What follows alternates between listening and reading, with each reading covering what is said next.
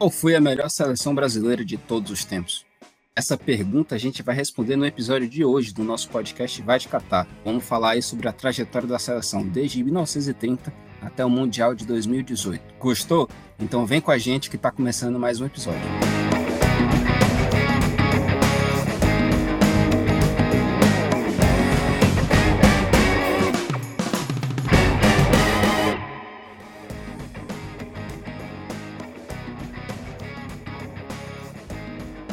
Olá pessoal, bem-vindos a mais um episódio aqui do nosso podcast. Hoje a gente vai falar sobre a performance do Brasil em Copas do Mundo. Como vocês devem saber, o Brasil participou de todas as edições do Mundial até hoje, são 21 edições, e vai participar em novembro da sua 22ª competição. A gente vai falar do Brasil desde 1930 até 2018. Vamos falar sobre os títulos, mas também vamos falar sobre as decepções e as seleções que mereciam ter ganhado esse mundial. vou começar então passando a palavra para o nosso colega Luiz, que vai falar um pouco aí sobre a seleção brasileira, sobre o início e sobre a Copa de 1930. Salve galera, tamo junto aqui novamente, ouvintes do Vai Te Catar. Pois é, Hoje a gente vai falar um pouquinho sobre a seleção brasileira em Copas do Mundo. Mas antes de falar sobre a seleção brasileira em Copas do Mundo, é importante a gente fazer um panorama geral sobre o início e o surgimento, na verdade, da seleção brasileira. Como surgiu? Bom, a seleção ela nasce de uma construção do futebol ou uma união de, do futebol paulista com o futebol carioca. O futebol ele foi introduzido primeiro em São Paulo mas logo foi disseminado para o Rio de Janeiro. Desde então, com a intenção de criar uma seleção entre os jogadores desses, dessas duas ligas, a gente tem em 1914 a criação da Federação de Esportes, onde o seu principal objetivo era montar uma seleção para enfrentar a Argentina na Copa Roca, né, uma Copa que existe até hoje, é o Super Clássico das Américas. A gente recentemente viu algumas partidas. Em 2011 ele foi reativado, teve jogos como em 2015 que foi na China, todo mundo deve lembrar desse super clássico das Américas. Acho que o primeiro teve até aquela questão de só poder escalar jogadores do, do país, né? Então, o Brasil convocou jogadores que atuavam aqui no, no Campeonato Brasileiro, a Argentina, os jogadores que atuavam no, no, Campeonato Argentino. Então, foi uma tentativa de voltar com, com essa competição que acabou não dando muito certo. Além da Copa Roca, tem também a Copa Rio Branco, que é um pouco, pouco depois, dois anos depois, e nela a gente enfrentava a seleção do Uruguai. Então, duas seleções tradicionais que o Brasil, ou melhor, a seleção brasileira, passou a enfrentar na sua jornada como, como seleção. Uma competição de nível um pouco mais elevado foi o Campeonato Sul-Americano de, de Seleções, que hoje é conhecido como a Copa América, e o Brasil passou a disputar desde 1916, que foi a sua primeira edição. A gente que não tinha um grande time, é claro, por vários motivos. Principal deles é o fato de que existia uma certa rivalidade entre paulistas e cariocas, e a seleção, como ela tinha sede na época era a CBD, a Confederação Brasileira de Desportos. Hoje é a atual CBF. Era sediada no Rio de Janeiro, ainda é. Então, a maioria dos jogadores convocados, por óbvio, eram cariocas, jogadores do Botafogo, Fluminense. E por conta disso, vários craques paulistas ficavam de fora da competição. Então, a gente tem o mais conhecido deles, Arthur Friedenreich, ele que deu nome a um troféu recente, onde o, o, artilheiro do ano no Brasil recebia, né? Mas não só ele, como outros craques do futebol paulista, do paulistano, Corinthians, Mackenzie e, e dentre outros. Então, o futebol nasce no, em São Paulo, se desenvolve um, um certo destaque a nível nacional por lá, mas a maioria dos jogadores da seleção brasileira são cariocas, são do Rio de Janeiro, por conta dessa rivalidade e da sede ser na capital do Rio de Janeiro. Então, tudo isso influenciava para que os craques paulistas não fossem convocados. Isso aconteceu também em 1930. Então, a primeira Copa do Mundo que o Brasil vai jogar, que é a Copa de 30, no Uruguai, a gente já falou um pouco sobre ela, não tem os principais jogadores. E o Brasil não passa sequer da primeira fase. É, a gente estava no grupo com Iugoslávia e Bolívia e a gente não passou. Então imagine aí, o Brasil com Iugoslávia e Bolívia e não consegue passar para a segunda fase. Foi assim também em 1934, a Copa sediada na Itália, onde o Brasil também não passou da primeira fase. A primeira fase naquela ocasião eram as oitavas de finais e o Brasil enfrentou a Espanha, mas ficou de fora. Na ocasião, o Leônidas da Silva jogava já no Brasil. Ele é um craque histórico da seleção brasileira. Foi o, o, inventor, inclusive, do gol de bicicleta. Então, é carioca, né? Jogou no, muito tempo no Rio de Janeiro, mas depois foi jogar no São Paulo, é muito ídolo no São Paulo, inclusive. É o que chama atenção, né? Você falou aí que ele inventou o gol de bicicleta, mas vem a dúvida: ele inventou o gol de bicicleta ou a bicicleta em si? Ele pode ter inventado a bicicleta, mas sequer ter chegado a, a lograr êxito, né? É, na verdade, o Leônidas da Silva era tão craque que na primeira bicicleta que ficou conhecida né, por todos, pelo menos naquela época, a gente não tinha televisão, não tinha WhatsApp, redes sociais para divulgar os lances de Leônidas nos jogos. Mas, ao que consta na história, a primeira vez que ele tentou dar uma bicicleta, ele fez o gol e ficou conhecido como o pioneiro, né? O primeiro a dar um, uma bicicleta e fazer o gol. A gente viu o Rony do Palmeiras tentar 53 vezes, né? Até marcar. Ele na primeira já fez. Até porque se ele não fizesse a bicicleta, eu acho que ele ia ficar conhecido como Leozinho Cambalhota, né? em vez de Leão da bicicleta. É verdade. E em 1934 foi a pior participação do Brasil em Copas do Mundo na história. O Brasil ficou em 14 e desde então não repetiu uma trajetória tão horrível como foi esse ano de 1934. Já em 1938, ainda sob a, a influência da rivalidade entre paulistas e cariocas, a gente, embora esse obstáculo, a gente conseguiu montar uma seleção melhor. Já tinha uma certa pressão para que jogadores que de fato eram os melhores em campo fossem convocados e não aqueles por motivos de politicagem, e já existia isso naquela época, até curioso. Então, a gente botou uma seleção melhor, a gente tinha o Domingos da Guia, é muito conhecido. Ele está no hino do Bangu, devem conhecer, um hino um dos hinos mais bonitos do Brasil. Ele tá na letra da música. Ele foi colocado lá porque ele é um, grande jogador não só do Bangu, do futebol carioca, mas também do futebol nacional. Domingos da Guia, é, certamente todo mundo deve, já deve ter ouvido falar em, em, algum momento da vida. Leônidas, de novo, estava na competição. Ele que desta vez foi o artilheiro e o melhor jogador. Então, na época, ele ainda jogava no Rio de Janeiro. Mas logo depois, como eu falei, em 1934, ele foi contratado para jogar no, no, São Paulo. E por lá ele é um dos maiores ídolos. O São Paulo, seu início, né? No início da sua trajetória como, como time de futebol, certamente deve muito a, a esse atleta Leônidas da Silva. Um outro fato que influenciou negativamente é que o Brasil não tivesse grandes jogadores no início da sua trajetória como seleção mesmo, né? Foi o, o racismo que óbvio existe até hoje, mas que naquela época impedia pessoas pretas jogarem nos clubes. Então, na verdade, a gente tinha uma influência muito grande da elite nos clubes de futebol daquela época, do início dos anos 1900 até 1930, 1940. Então, praticamente todos os clubes eram formados pela elite paulistana e carioca, com raras exceções. Então, a gente não tinha jogadores pretos em seus elencos. Certamente isso prejudicou e atrasou a seleção, que fez péssimas campanhas em 1930. Em 1934, a gente já falou. E em 1938, caiu na semifinal para a Itália. É claro, chegou até a semifinal, foi terceiro colocado, venceu a Suécia por 4 a 2 na disputa de terceiro lugar. Teve o artilheiro, voltando, foi o Leônidas e o melhor jogador. Nessa Copa da França ele ficou conhecido como o Diamante Negro, então grande destaque esse atleta na competição. Então não foi por coincidência que a gente foi tão mal no início das Copas, e foi assim em 1930, 1934, quando a gente caiu na, nas primeiras fases. Em 34 a gente teve a pior participação. Foi por conta desse preconceito absurdo, surreal, de não poder convocar jogadores pretos, que na verdade nem faziam parte dos clubes de futebol na época. E a gente tem o destaque negativo do presidente da República, o Epitácio Pessoa, em 1919, ele proibiu de atletas pretos serem selecionados para a seleção. Isso perdurou até o ano de 1921. Então, o racismo, óbvio, não é de agora, perdura por anos no futebol brasileiro. No seu limiar, ele atrasou por demais a seleção brasileira.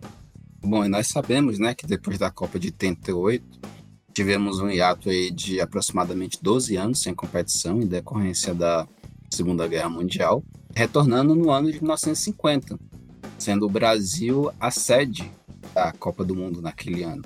Copa do Mundo essa que seria disputada, existiram três países que tinham interesse em disputar essa Copa do Mundo, entre eles a Argentina, que desistiu do, do pleito, e a Alemanha. Só que por conta do conflito mundial, o país ainda estava se recuperando do período pós-guerra, o Brasil acabou sendo o principal é, país aí a ter possibilidade de sediar esse evento.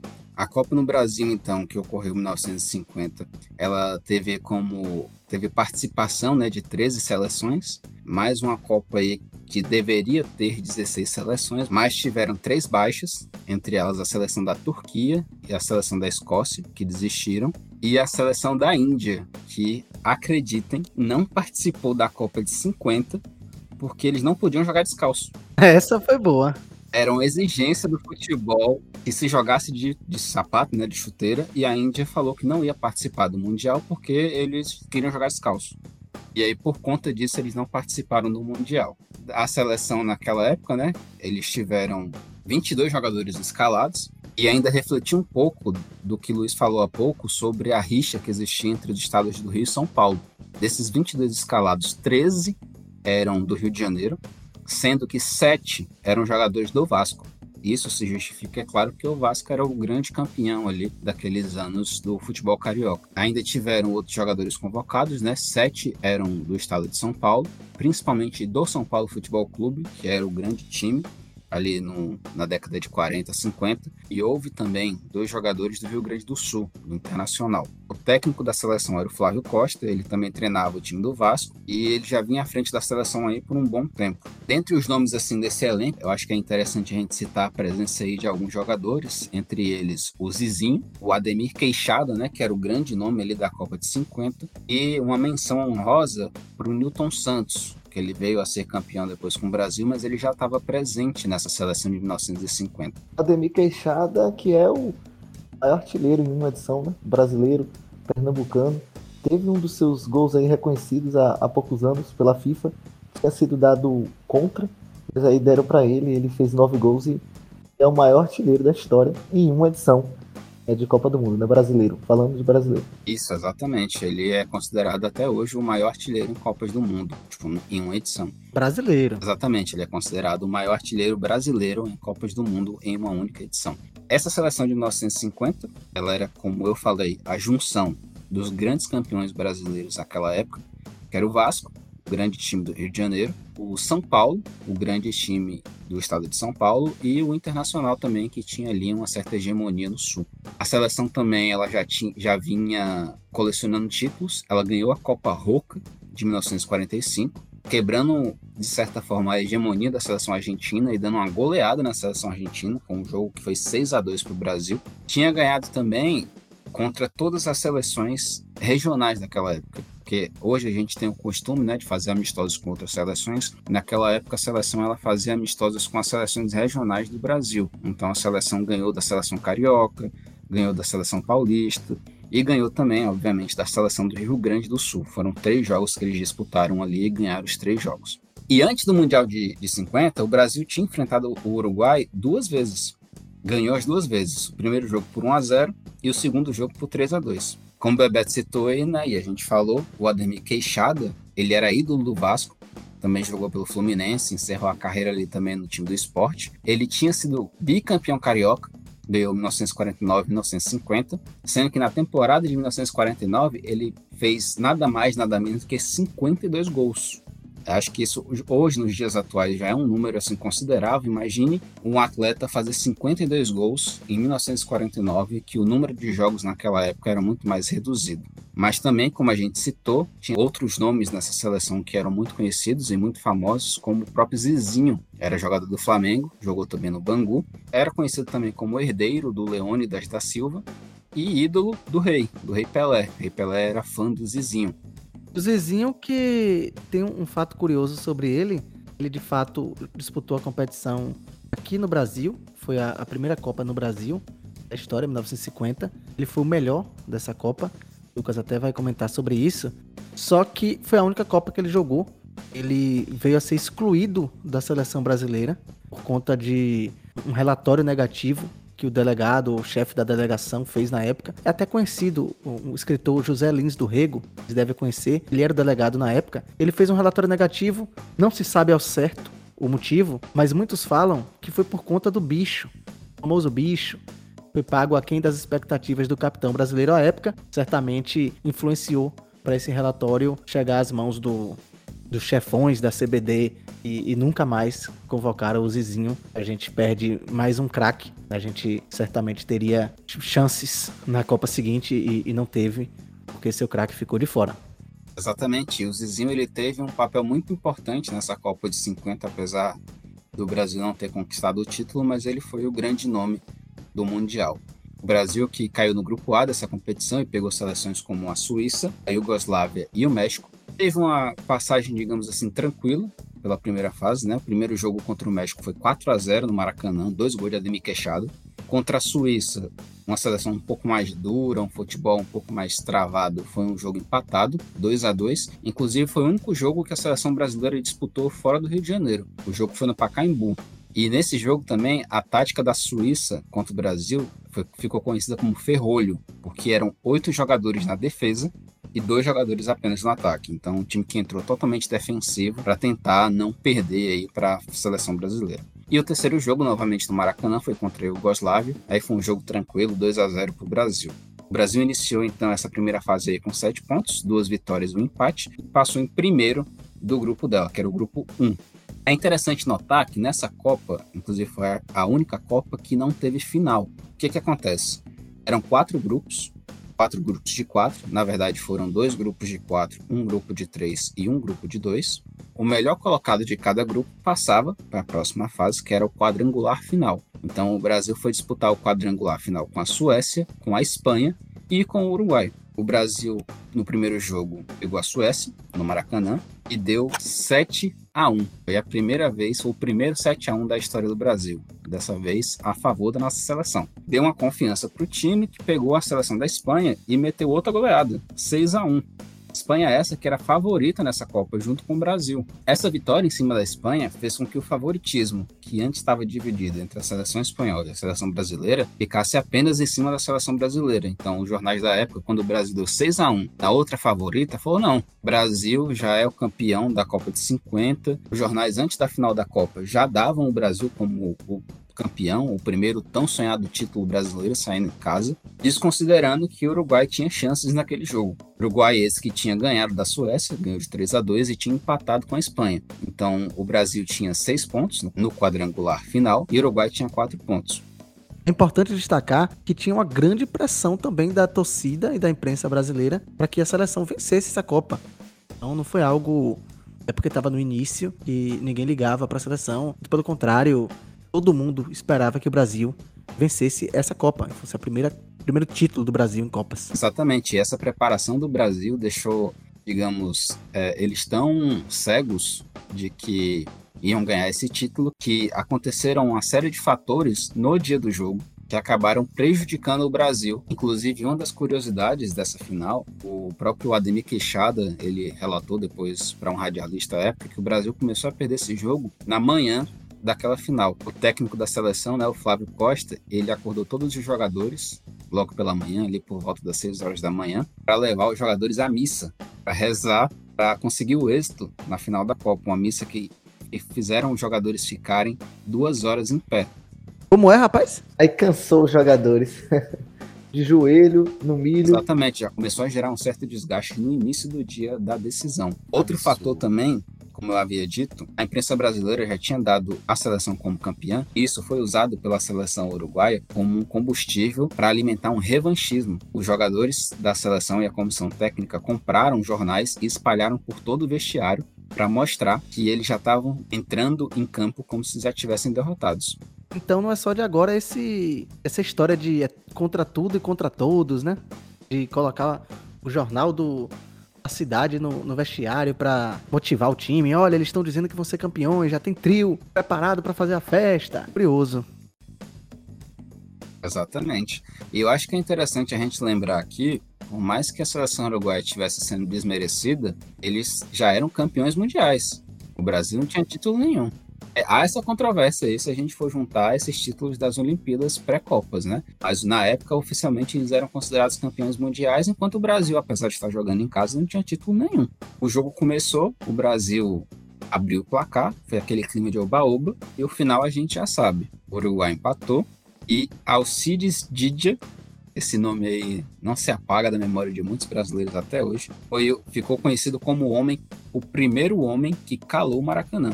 Maracanã, esse que vendeu para decisão 174 mil ingressos, mas dizem, né, as estimativas da época falam que havia mais de 220 mil torcedores assistindo aquele jogo. E a derrota do Brasil para o Uruguai foi algo que deixou a seleção e a comissão técnica tão desnorteada que esqueceram de entregar a taça, no caso a taça de campeão, para a seleção uruguaia. E ficou sob responsabilidade do próprio Jules Rimet descer do camarote para entregar o título para a seleção campeã, porque os brasileiros e a comissão técnica e os organizadores do evento estavam passando por um momento ali de transtorno, de desespero diante do, do que tinha acontecido. O Maracanã, é. né? o famoso Maracanã alguns fatos interessantes sobre esse jogo. O Brasil chutou mais de 30 bolas contra o gol do Uruguai. Teve, digamos assim, uma falha de pontaria absurda. Inclusive, por conta dessa, desse trauma do Maracanã, o Brasil aposentou a camisa branca. Essa camisa branca, inclusive, que a gente teve o relançamento recentemente, acho que 2017, 2016, eu não lembro bem ao certo, mas ela foi abandonada oficialmente pela seleção em 1950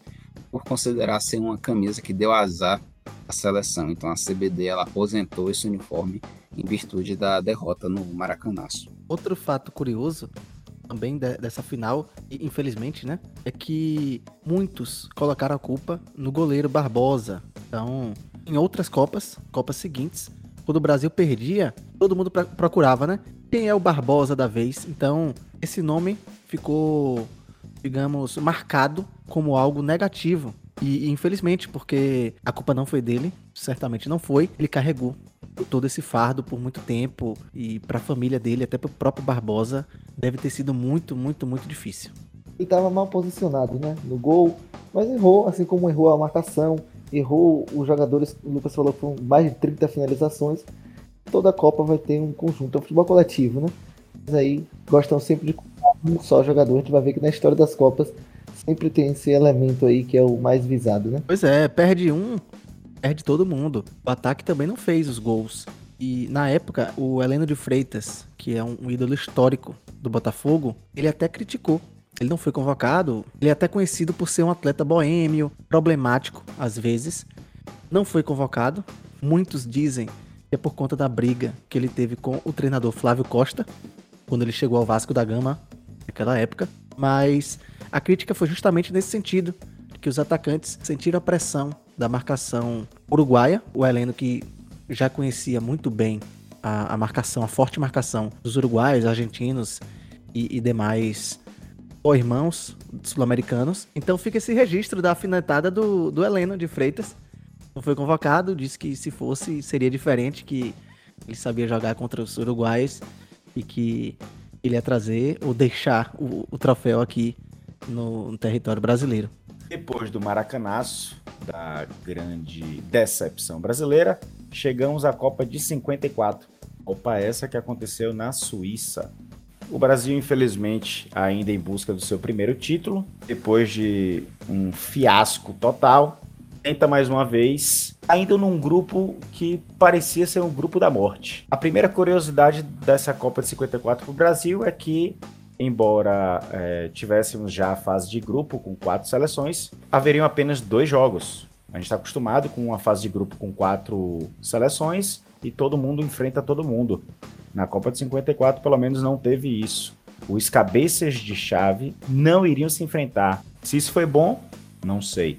De qualquer forma, para o Brasil, a gente passou de fase, tá tudo certo. A França, que era a segunda cabeça de chave, não enfrentou o Brasil, mas também não passou. Outra curiosidade na Copa de 50, como Lucas Dantas falou, a gente também caiu no grupo com Iugoslávia e México. Exatamente, Sérvia e Suíça. Rapaz, impressionante isso. Duas Copas seguidas pegando. Nessa Copa, se não me engano, também de 2022, a gente vai enfrentar adversários que a gente já enfrentou em outra Copa, no mesmo grupo. Rapaz, não gostei não, viu?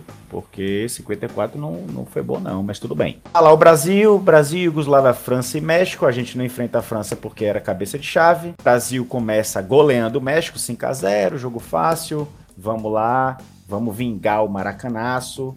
Segundo jogo, Iugoslávia. Duro, 1 a 1 O jogo da Iugoslávia tem um destaque. Durante a partida, já nos últimos 20 minutos, os jogadores da Iugoslávia, assim dizem os jornais, faziam sinais para a seleção brasileira, tipo, calma, reduz o ritmo. E os jogadores brasileiros se matando na partida. Acaba o jogo 1 a 1 sai a delegação brasileira triste, alguns jogadores até chorando pro vestiário. Quando chega no vestiário, algumas pessoas falando: calma, a gente passou. E a maioria do elenco falando: como assim? A gente empatou. Sim, a gente passou. Então, pasmem. A seleção brasileira chegou no vestiário com um empate contra a Iugoslávia, achando que tinha perdido a Copa. Mas ali descobriram, a surpresa deles, que ainda estavam classificados e iam para a próxima fase. Que é um absurdo, né? Porque se os jogadores brasileiros tivessem noção de que estavam se classificando com empate, eles teriam reduzido a carga que eles deram ainda ao final do jogo contra a Iugoslávia. Brasil passa para as quartas, que é a primeira fase de mata-mata, para jogar contra a Hungria. Aí a gente tem um grande fato para narrar. Não posso deixar de comentar, eu peço perdão por não ter trazido essa informação no começo, mas já foi mencionado em outros momentos que em 54, após a decepção de 50 e a aposentadoria da camisa branca, a seleção brasileira passou a jogar de verde e amarelo. Foi aí que alguns radialistas passaram a chamar a seleção de canarinho, em homenagem a um canário da terra, um pássaro típico brasileiro. Chega Brasil para jogar contra a Hungria. A gente tinha naquela época eu diria cinco destaques como jogadores: Newton Santos, Djalma Santos, Julinho e Didi. Didi até, se não me engano, já foi comentado aqui é, por algum colega em algum fato curioso. O outro destaque da seleção, treinador Zezé Moreira, treinador da época de Botafogo, Fluminense, mas que no futuro viria a ser o glorioso campeão da Libertadores de 76 do Cruzeiro. Enfim, Brasil pega Hungria na fase de mata-mata, quartas de finais. 4 a 2 Hungria. Fato curioso, claro, a gente perdeu, tomou uma sapecada da Hungria, time do renomado Puskas. É, quando os jogadores brasileiros foram entrevistados, após toda a confusão que aconteceu em campo, eles relataram que na noite anterior ao jogo, a delegação foi forçada a jantar às 19 horas e participar de uma reunião com os dirigentes. Os dirigentes fizeram reunião até quase meia-noite, falando que Puskas era um monstro, que isso e aquilo, que iam fazer, que ia fazer chover. Forçaram os jogadores a beijar bandeira, fazer desfile. É, foi um.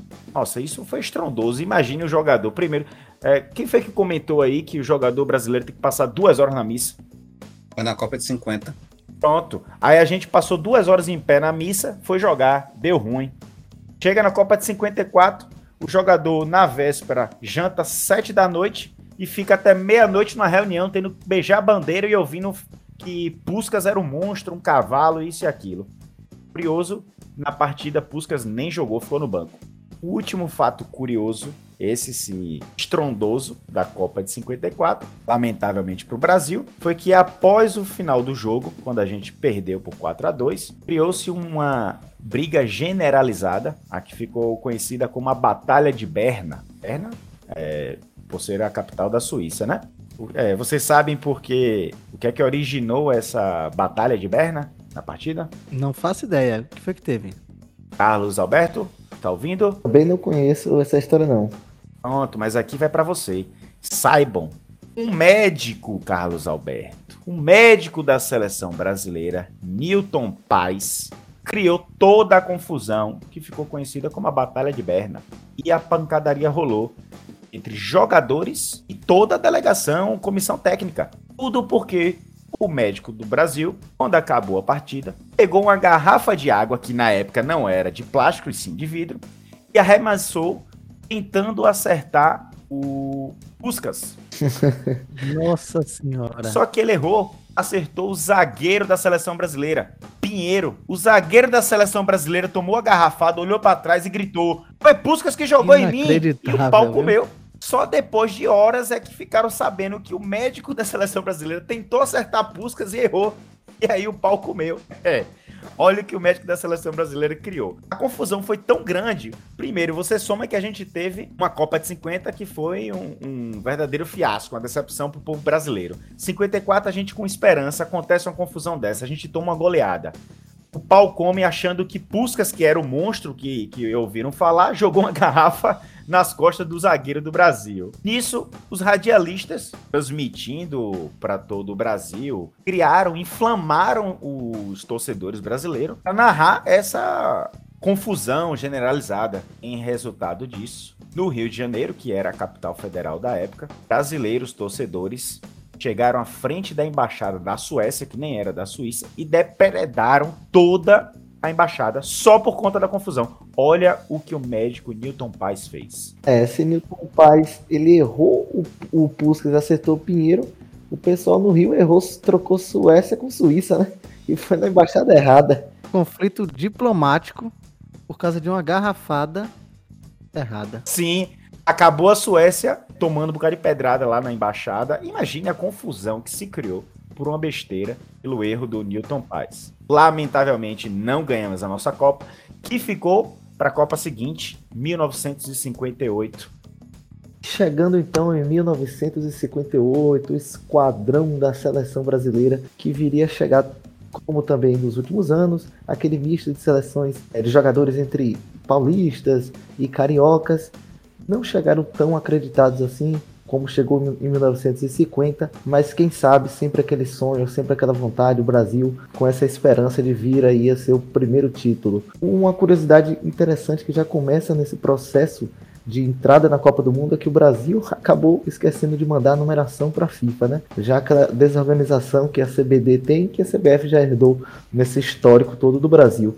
Não mandou a numeração e aí vai marcar um, um, número histórico aí, vai surgir, vai se eternizar na figura de um jovem, né, um jovem jogador do Santos de 17 anos, que acabou sobrando com a numeração tá de número 10 lá, né? E hoje aí a gente sabe que virou uh, uma peça histórica. Hoje o time de futebol tem os, na sua áurea o camisa 10 como o seu maior destaque, né? E o Brasil chegou para essa Copa do Mundo, ficou no grupo 4, um grupo com a União Soviética, a Inglaterra e a Áustria. Passou empatado com a União Soviética, fez um jogo é, muito duro com a seleção da Inglaterra, um jogo que valia a classificação, acabou empatando 0 a 0 e garantindo assim vaga na próxima fase, que seria a fase já de quartas de final. Pelé não jogou os dois primeiros jogos da Copa, ele era reserva. O Brasil não encantava nessas primeiras fases. É, Vavá salvou o Brasil num jogo contra a União Soviética, fez dois gols, era o principal jogador do Brasil até então, que tinha Mazola, tinha Newton Santos, dentre outros craques que a gente já conhece, né?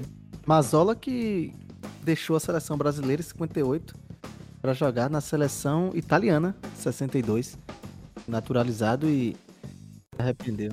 A Copa de 58, ela é, nessa primeira fase vai ficar marcado uma curiosidade importante, é a primeira vez que o Reino Unido teve as suas todas as suas seleções participando dessa Copa.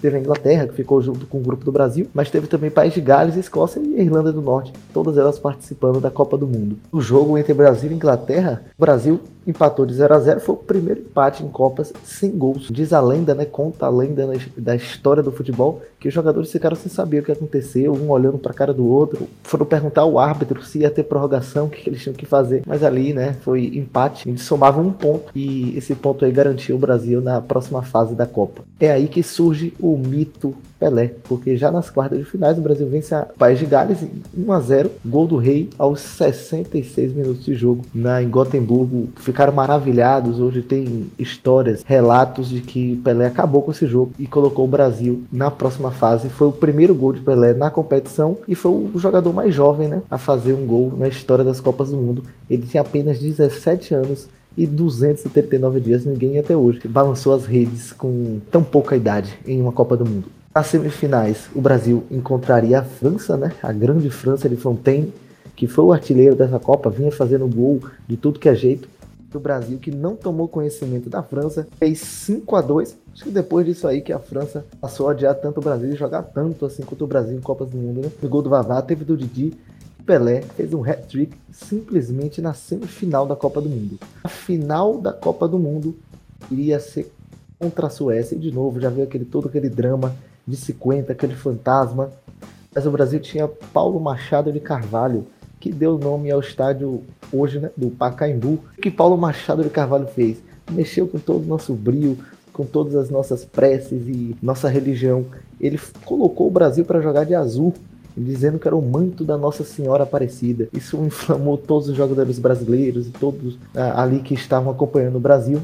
O Brasil que entrou para fazer a final no estádio Rassunda para mais de 50 mil pessoas.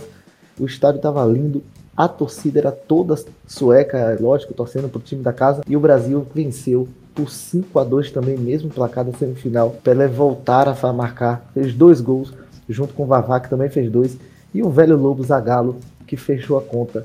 O Brasil enfim, chegar a ser campeão do mundo. Um destaque é que nos prêmios individuais, todo mundo acha que Pelé foi eleito o melhor, do, o melhor jogador da Copa né, naquele ano, mas foi pro Didi, Didi que fez uma Copa absurda, realmente tem todos os, os logros aí dessa competição. Pelé foi eleito o melhor jogador jovem do campeonato e assim o Brasil vencia a primeira Copa do Mundo.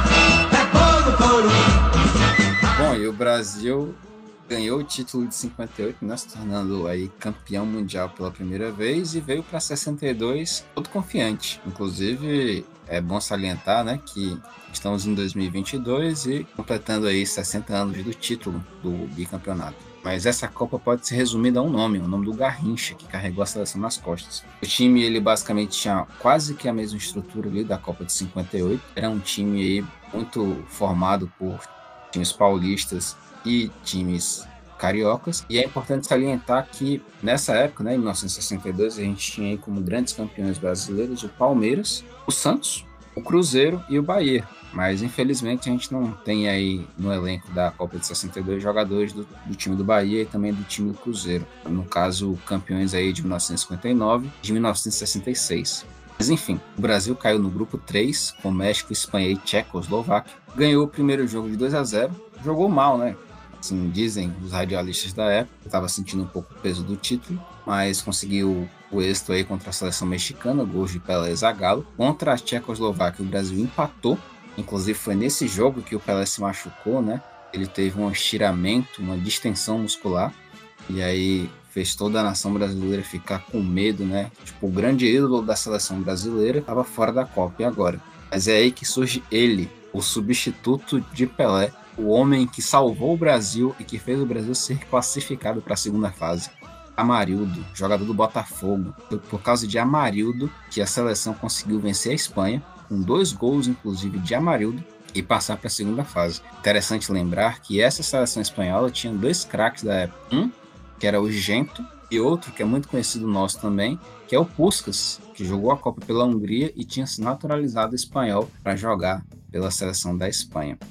Pois é, jogou o Puskas e foi convocado também o Di Stefano, argentino, ele que nunca jogou pela seleção argentina em, em Copas do Mundo, ela, ela, não foi classificada nas ocasiões e ambos jogavam no Real Madrid, então eles foram convocados, naturalizados primeiro, né? Depois convocados. Busca chegou a entrar em uma das partidas, mas o Di Stefano estava machucado, não, não chegou nem a, a, estrear na Copa do Mundo, então, além de outros, o Di Stefano, ele compõe aquela lista de craques eternos que não jogaram a Copa do Mundo. Pois é. Seguindo aqui o caminho da seleção na Copa de 62, na segunda fase, o Brasil enfrentaria a Inglaterra, já nas quartas de finais do torneio, e foi um jogo que dizem né, que foi muito tranquilo também. O Brasil sambou na cara dos ingleses, ganhando de 3 a 1 com dois gols de Garrincha e um gol de Vavá. Inclusive foi nesse Mundial que Garrincha ficou conhecido como o homem da alegria nas pernas. O Brasil na semifinal pegava o Chile, que era o anfitrião do Mundial, e mais uma vez Garrincha jogou como nunca. 4 a 2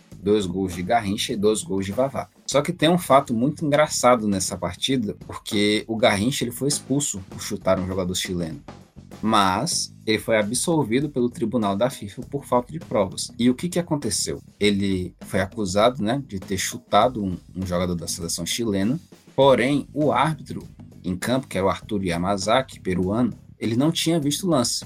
Quem havia visto era o bandeirinha, o Esteban Marino. E aí o Esteban comunicou ao árbitro que acabou expulsando o jogador brasileiro. Porém, a CBD entrou com recurso, né, para rever essa punição. E quando foi se avaliar a súmula do jogo, onde constava essa informação de que o árbitro tinha dado a expulsão por conta do que o bandeirinha viu, foi convocado o Bandeirinha para prestar o depoimento para saber o que tinha ocorrido. E cadê o Bandeirinha? O Bandeirinha, extremo marino que não participaria mais de nenhuma partida nesse Mundial, já tinha voltado para casa, para Montevidéu, não deu depoimento para a comissão da FIFA, então o Garrincha foi absolvido para jogar a final. Alguns dizem que a passagem que o Bandeirinha pegou para Montevidéu foi paga pela CBD justamente para que o Garrincha pudesse jogar a final. A partida contra a Tchecoslováquia, o Brasil ganhou também facilmente. O jogo foi 3 a 1 para o Brasil, com gols de Vavá. Como fazia Zito, gol esse Vavá? E ele, Fazia. o homem, o craque da seleção, substituto, o Amarildo. O Brasil ganhou então, né, o Mundial de 62. O zagueiro Mauro Ramos, né, capitão da seleção, levantou a taça do título e repetiu o gesto de Bellini em 58, que é um gesto que depois se repetiu ao longo de todas as Copas, que é levantar a taça como sinal de campeão. O Brasil então levou o bi, bicampeonato, empatou com o Uruguai e Itália à época, com dois títulos e estava a um título só de levar a Jules Rimet para casa. E nessa de trazer a Jules Rimet para casa e ganhar o tri, a gente chega na Copa de 66. Mas, como todo mundo já sabe, a gente não ficou com, com o troféu. Mas o que, que aconteceu? Né? Porque o Brasil venceu em 58, venceu em 62 no Chile, vinha para sedimentar essa hegemonia. Tinha uma seleção compactada e seus grandes craques continuavam, os grandes campeões. Eles disputaram a Copa de 66, mas a gente caiu na primeira fase no grupo que tinha Portugal, do Eusébio, é um dos maiores jogadores da história de Portugal, a Hungria e a Bulgária. Foi a segunda pior participação da seleção brasileira em Copas. A gente ficou em 11º lugar, perdendo apenas para 1934. Então, a gente esperava o tri e fracassamos. Logo na primeira fase a gente caiu. Muito se deve, pelo que a imprensa da época relatava, ao fato de que a CBD estava desorganizada, desestruturada. O Vicente Feola, o treinador da época, ele selecionou 49 jogadores. Então, questões políticas, ele queria chamar todo mundo, queria dar espaço a todo mundo. Então ele dividiu esses 49 jogadores em três grupos. Cada grupo foi para uma cidade diferente treinar. E tinha Pelé, tinha Garrincha, tinha os grandes craques, os bicampeões, a maioria deles, mas que acabou não dando certo, então até com os craques a gente perde. O Pelé foi muito caçado. No primeiro jogo contra a Bulgária, por exemplo, o Brasil ganhou, mas o Pelé saiu machucado, só veio jogar a terceira partida contra Portugal. A gente perdeu por 3 a 1 Pelé não viu a cor da bola, apanhou o jogo inteiro e o, Vicente Feola ele não conseguiu criar uma estratégia para deixar Pelé desmarcado para a gente tentar se classificar naquela ocasião. Então o Brasil fracassa em 66, o tri não veio e ficou para 1970. 90 milhões em ação, pra frente Brasil, do meu coração. Vamos, pra frente Brasil, salve a seleção. Copa de 1970, a gloriosa e famosa Copa, que para muitos veio com a maior seleção brasileira de todos os tempos. Vocês aí que estão nos ouvindo pode depois pesquisar, dizer aí pra gente, dar um feedback qual foi a maior Copa, qual foi a maior seleção, desculpa, mas enfim. Copa do Lobo Zagalo trouxe o tricampeonato. Brasil classificado para uma fase de grupo com Inglaterra, Romênia e Tchecoslováquia. Ganhamos primeiro a Tchecoslováquia por 4 a 1 fácil. Depois um jogo duro com a Inglaterra, mas passamos por 1 a 0 Pegamos a Romênia 3 a 2 Também jogo duro, mas o que importa é que a gente passou. Nas quartas de finais, Brasil enfrenta o Peru, ganha facilmente por 4 a 2 Na semifinal, engança. Brasil e Uruguai 3 a 1 pra gente. Pode chorar, Uruguai. Era nossa vingança. E a grande final, quem diria? Brasil humilhando e goleando a viria a ser forte Itália por 4 a 1. A final aconteceu no estádio Azteca, na cidade do México, com um público de mais de 107 mil torcedores. Brasil, que nesta Copa teve Pelé merecidamente como o grande destaque e o vencedor da bola de ouro, Gerson como o vencedor da bola de prata. Felizmente a chuteira de ouro não veio para o Brasil, que seria de Jairzinho, porque o alemão Miller é, ainda estava em grande fase. Mas o time que deve ser destacado porque foi o tricampeão veio com tinha Carlos Alberto, Brito, Piazza, Félix, Clodoaldo, Marcos Antônio, Jairzinho, Gerson, Tostão, Pelé e Revelino. Essa é a gloriosa seleção de 1970. Salve a seleção, todos juntos vamos pra frente, Brasil, Brasil. Salve a seleção. Sim, sim, foi o tri, o tri do rei, ficou conhecido, ele que já tinha vencido muito também no, no Santos Futebol Clube, um dos maiores vencedores da- do, do Brasil na época, e se consagrou também no cenário das seleções, cenário internacional. Copa essa que é importante salientar, afirmou o Pelé como o rei da bola, né? O que veio a ser também a sua última participação em Copa do Mundo, né? É, infelizmente. Inclusive, eu queria até salientar aqui uma curiosidade da Copa de 70 e, na verdade, mais uma incompetência de minha parte para falar sobre isso, porque foi na Copa de 70 que surgiram os cartões, né? O cartão amarelo e o cartão vermelho. E eu, inocente que sou, pensei, se os cartões surgiram na Copa de 70, nas Copas anteriores você podia bater à vontade no, no, no seu adversário, que não, não dava nada, né? Só que não, obviamente isso está totalmente errado. Havia advertência e expulsão, só que eram verbais. E eu achava que não, que antes da Copa de 70, do pescoço para baixo era canela. Aí ia virar bagunça, né? Tinha que ter uma regra, tinha que eliminar. Tinha a advertência, como você falou, tinha a expulsão do jogador, mas um, um- um evento marcante, se eu não me engano, na Copa de 66, foi o fato de que um jogador não entendeu que ele estava sendo expulso. E aí, para a Copa seguinte, a Copa de 70, colocaram esse apetrecho para todo mundo entender que está sendo expulso.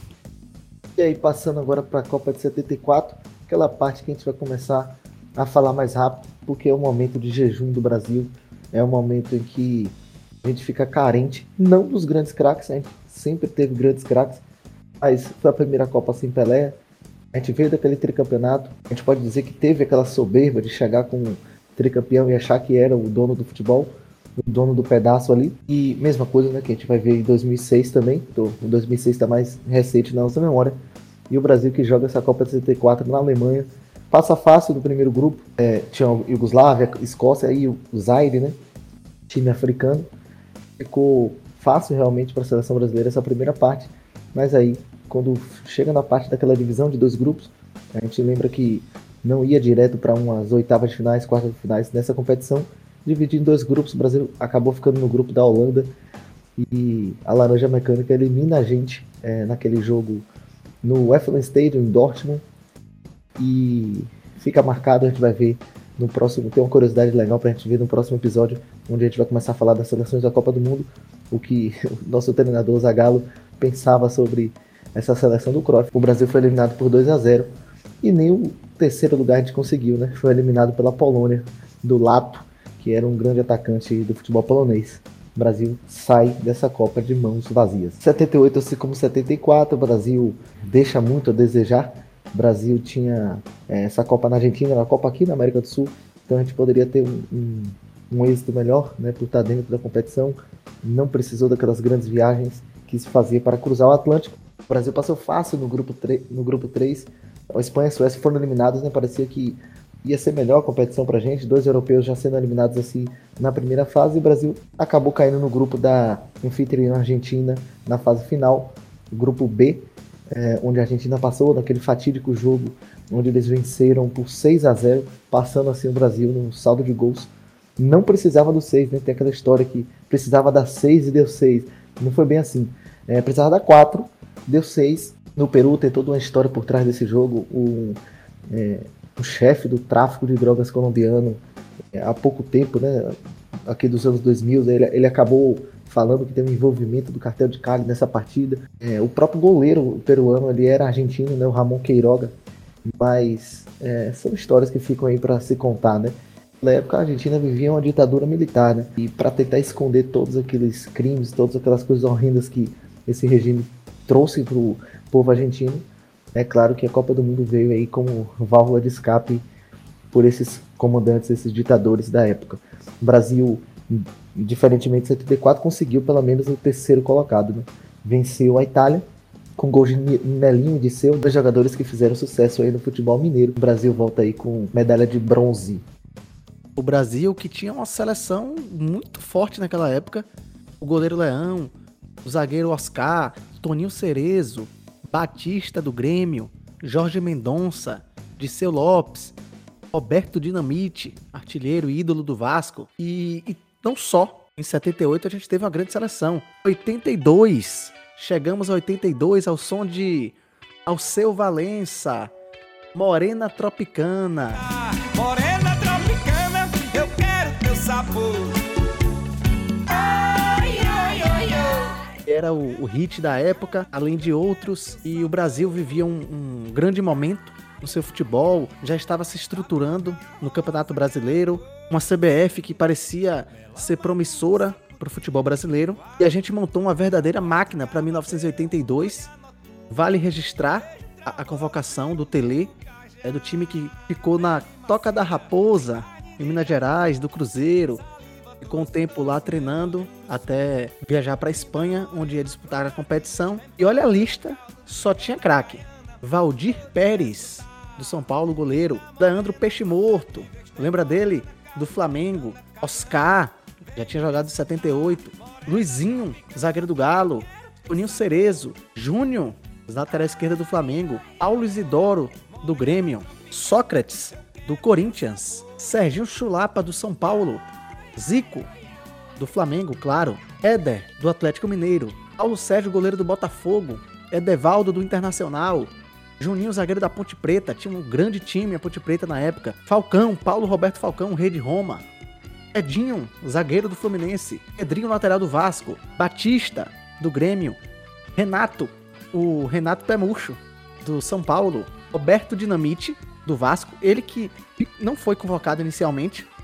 Era o Careca, mas o Careca se lesionou na Toca da Raposa, em treinamentos. E aí o, o Dinamite foi convocado. Disseu Lopes, estava no Atlético de Madrid na época. E Carlos, goleiro da Ponte Preta, depois foi pro São Paulo. O time era comandado por Tele Santana, que é um, um treinador histórico da nossa seleção. Ele que, para muitos, era incontestável. Então, na época, o, o próprio Juca Kifuri fez uma crítica na revista Placar, falando que era incomum a gente ter uma convocação tão incontestável. né? Imagine aí, se coloque naquela época, como a gente consegue convocar uma seleção e ter tanta unanimidade como foi naquela ocasião. Claro que o Reinaldo, o, o rei Reinaldo do Atlético Mineiro, não foi convocado. Tinha aquela é, falácia de que ele estava machucado, mas ele não estava, na verdade. Foi muito provavelmente por questões políticas. Ele que, quando fazia o gol, mostrava o, o símbolo, né, cerrando os punhos. E, e tinha toda essa história. Ele já tinha contestado até o Ernesto Geisel em 78, que pediu para ele não fazer esse gesto, ele fez. Então, certamente tudo isso influenciou o próprio Tele. Em uma entrevista no ano anterior, ele teria dito que não iria, ou, ou melhor, não gostava muito dessa esse papel, dessa figura política Reinaldo.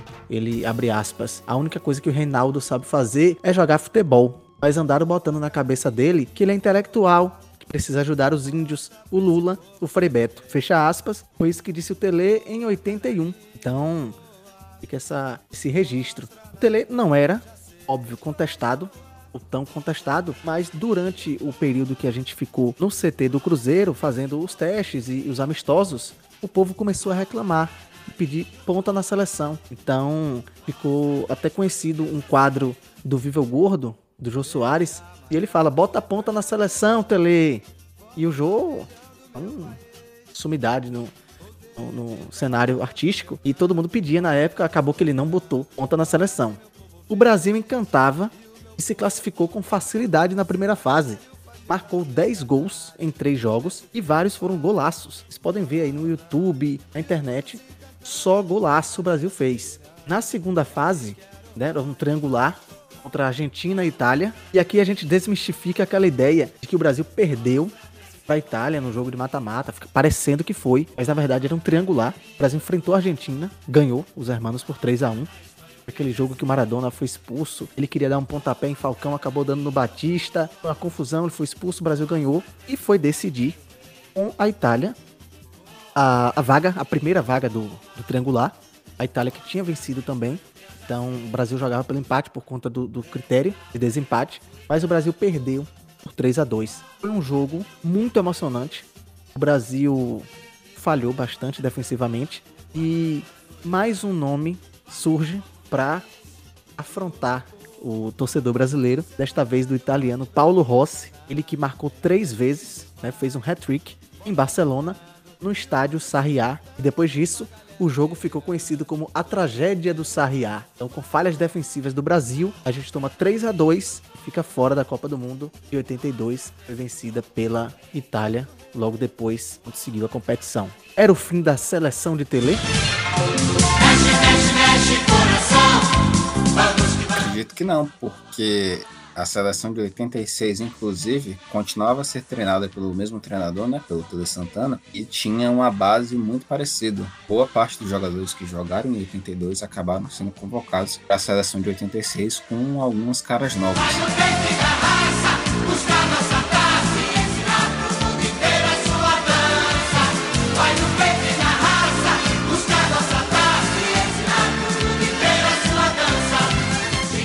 Titulares, né, a seleção mantinha ali o Carlos, tinha aí como zagueiros o Josimar, o Júlio César e o Edinho. Branco jogava na lateral, Elzo no meio de campo. Alemão jogava também ali junto com Sócrates e Júnior, compondo aí todo o meio de campo. E o ataque era composto aí pelo Careca e pelo Miller. Então era uma seleção que é importante salientar também, com uma base muito nacional. E dessa base aqui, os titulares de 86, apenas o Júnior e o Edinho jogavam fora do Brasil. O Júnior atuava ali pelo Torino e o Edinho pela Udinese, os dois times ali da Itália.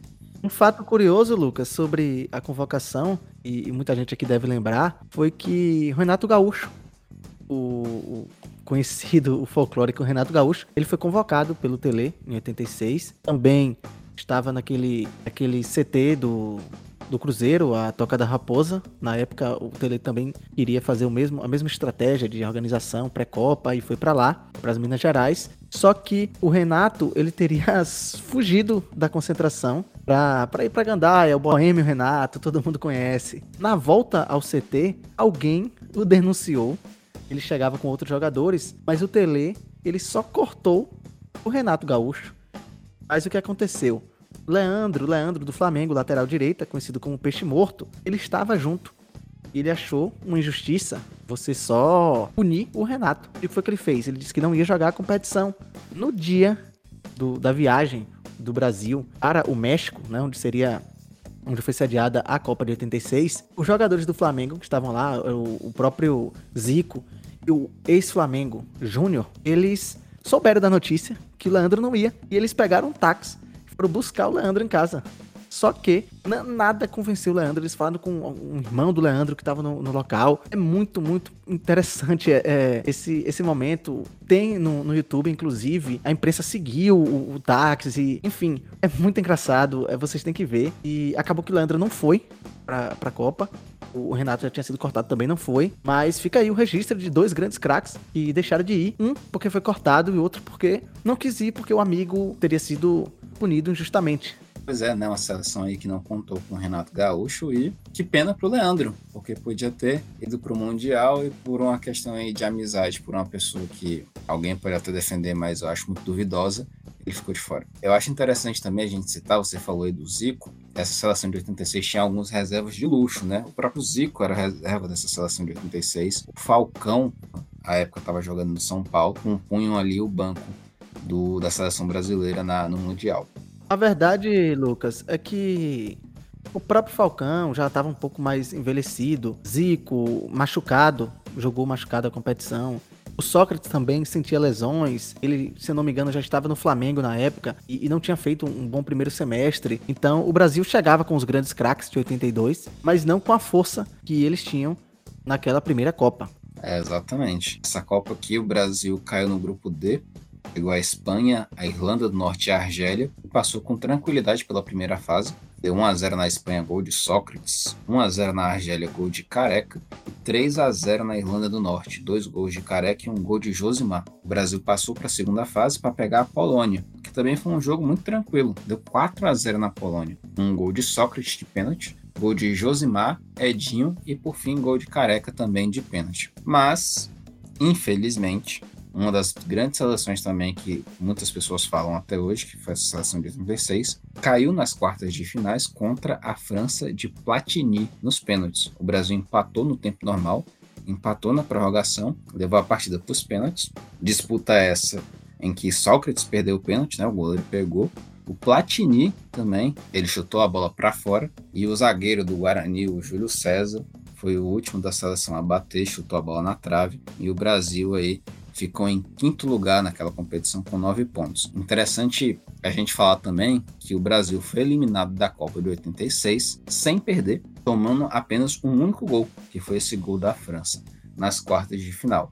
E essa geração, né, que jogou a Copa de 82, teve a Copa de 86 ali como um ponto final, fazendo com que esses craques não avançassem para os próximos mundiais. A Copa de 86 que ficou marcada como a primeira vez que o Brasil disputou os pênaltis. E foi introduzido em 74, mas só veio ocorrer de fato em 82 com a Alemanha e França. Então, a França já tinha até uma certa experiência, já tinha disputado em 82, perdeu para a Alemanha, chegou em 86, pega o Brasil, vence, o Zico perdeu o pênalti é, no, no, tempo regulamentar nessa, nessa ocasião e a gente acabou indo para os pênaltis e perdendo. Infelizmente, foi o que aconteceu. o Brasil começou então com o pé esquerdo aí na, na cobrança de pênaltis, podemos dizer.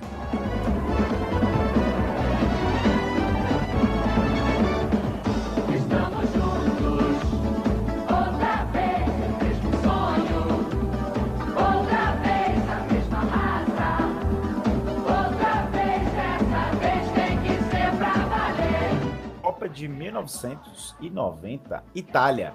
A gente veio do fiasco de 82, de 86 e mais uma tentativa de conseguir o Tetra.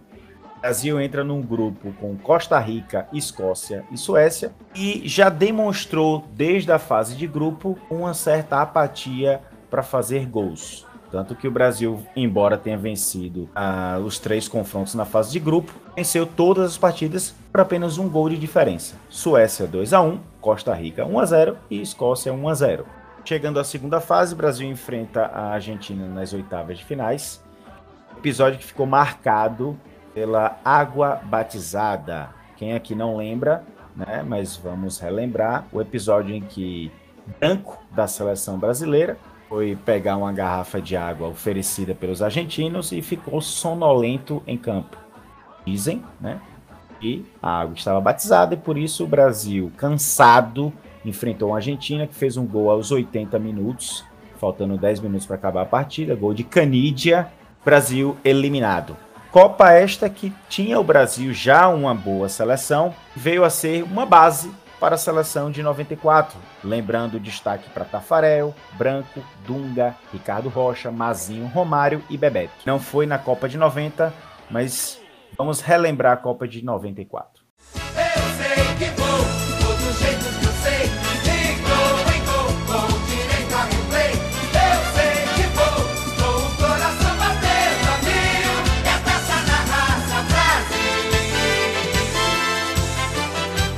Então, chegando à Copa de 94, depois de 24 anos, o Brasil voltaria a ser campeão. As eliminatórias já foi dura, foi uma Copa toda dura, e isso já se representou no, na classificação para ela, onde o Brasil chegou, né, depois de ter vencido o Uruguai na um dos últimos jogos no Maracanã, aquele jogo que o Romário falou que ia dar um chapéu, uma caneta e fazer dois gols. Ele fez um, dois gols, deu uma caneta e deu um chapéu. É nada mais nada menos que o baixinho Romário, que viria levar essa seleção brasileira que chegou no grupo B, chegou um pouco desacreditada. A imprensa é, falava um pouco do modelo de jogo da seleção brasileira. É bem verdade que, tirando o Romário, você não tinha grandes craques, assim, grandes talentos individuais. O Brasil que joga no grupo B com a Suécia, a Rússia e Camarões, classifica, classifica bem em primeiro com 7 pontos, indo para as oitavas de finais para fazer segundo é, Bebeto, Romário e outros jogadores brasileiros que estavam ali naquela Copa. O jogo mais difícil da competição foi o jogo contra os donos da casa dos Estados Unidos. O jogo ficou marcado porque foi no 4 de julho, dia da independência americana. É, eram os donos da casa, né, os Estados Unidos. O estado tinha mais de 85 mil pessoas, toda aquela cerimônia. E o Brasil vence o jogo com um gol no segundo tempo, no final do segundo tempo, é, do Bebeto, aquela tabela que ele faz, sai na cara do gol e faz o gol. É, o gol do Bala Neném, o gol que ele dedica ao o filho dele, Matheus. Fica marcado aí na história. E dizem que foi o jogo jogo mais complicado também estava um calor absurdo, mais de 40 graus. As quartas de finais o Brasil encontra a Holanda, o grande time da Holanda, a Holanda do Bergkamp, e vai vencer também no final do jogo. Não tinha jogo fácil para o Brasil nessa Copa do Mundo. Se for uma Copa que a gente venceu na raça, foi essa. Claro que tinha o talento de Bebeto e Romário, de outros jogadores, mas a raça também imperou. O Brasil vence essa partida no finalzinho, um branco, naquela cobrança de falta que o Romário dá uma de Matrix, sei lá o que ele faz, se desvencilha da bola, a bola entra nos cantinhos. O Brasil vai jogar as semifinais da Copa do Mundo, vai enfrentar a Suécia, que tinha sido o terror do Brasil na fase de grupos. O único time que o Brasil não tinha vencido ainda na Copa do Mundo. Empatou o primeiro jogo. Tinha um goleiro que era extremamente chato. Aquele goleiro que ficava dançando, pegava a bola, brincava com o Romário. E o Brasil venceu de novo no segundo tempo, de novo no final. Lá quase nos 40 minutos do segundo tempo. Romário de cabeça faz o gol e sai zoando, né? Claro, o goleiro sueco com a, a passagem agora para a final da competição, deixando a Suécia de fora. E a final da Copa do Mundo, que lá no Rose Bowl, mais de 90 mil pessoas, uma das finais de Copa do Mundo com um maior público, né? Assistindo para ver Brasil e Itália multicampeões, a Itália poderia nessa, nessa Copa do Mundo passar o Brasil em número de, de, Copas, então tinha todo esse duelo. O Brasil empata o jogo no tempo normal, empata na prorrogação, perde um caminhão de gols. Romário perde uns dois, três gols inacreditáveis e o Brasil vai para penalidade. E ficou marcado, claro, por Baggio fazer aquela cobrança por cima, mas, mas outros jogadores italianos perderam. O Baresi perdeu, um dos maiores jogadores da história do futebol italiano, né, o zagueiro Franco Baresi, e o Brasil passara na disputa de pênaltis. Dunga, capitão, grita com a imprensa, fala que tinham que engolir eles e, e é isso aí. O Brasil viria a ser tetracampeão mundial, deixando para trás a Itália. O Baggio, que foi mais um italiano que ficou marcado pro brasileiro. Em 82, negativamente, o Paulo Rossi, né, que foi, ele eliminou a gente na, na competição, na Copa da Espanha, a, a tragédia do Sarriá, a gente já falou. E dessa vez, um marco positivo, o Baggio que perdeu o pênalti, ele era um dos melhores jogadores do mundo na ocasião, então ficou parecendo que ele era ruim. Eu lembro que todo mundo falava, ah, o Baggio, o Baggio é ruim. Era sinônimo de jogador ruim. Não era. Inclusive, batia muito bem pênalti. Em 98, teve um pênalti contra o Chile. Ele foi convocado, foi Itália e Chile na competição. E ele bateu pênalti. Ele, inclusive, virou uma publicidade para Johnny Walker na época onde passa um filme na cabeça dele que ele perdeu o pênalti quatro anos depois, deveria se redimir e fazer. E em Saint-Denis teve uma disputa de pênaltis entre Itália e França, também em, em 98. E o Baggio bateu e fez de novo. Então, a França, óbvio, tirou a Itália naquela ocasião, mas o Baggio não foi o, o algoz. É essa Copa também que a gente lembra a Copa do Treta, né? É tetra! É tetra! É tetra! Treta, é tetra, é tetra. o, o Galvão e o Pelé na beira do campo. Muito bom, muito bom. Governados lá depois de 24 anos sem título. Foi muito bom, muito linda. Se liga, Brasil! Copa de 98. Primeira mudança, 32 equipes. É a primeira Copa com 32 equipes. Depois de ganhar o nosso Tetra, viríamos a tentar defender o título mundial. O Brasil entra na Copa da França num grupo aparentemente fraco: Noruega, Marrocos e Escócia. Fase de grupo tranquila, Brasil vence Escócia por 2 a 1 Marrocos por 3 a 0 mas perde para Noruega. 2 a 1 Noruega, fase de grupo. Brasil passa.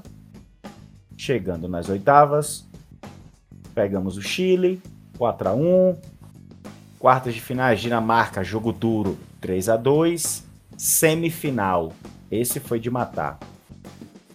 Holanda, 1 a 1 Brasil vai para os pênaltis, passa 4 a 2 ufa. Vamos para a final. Lá vem a França.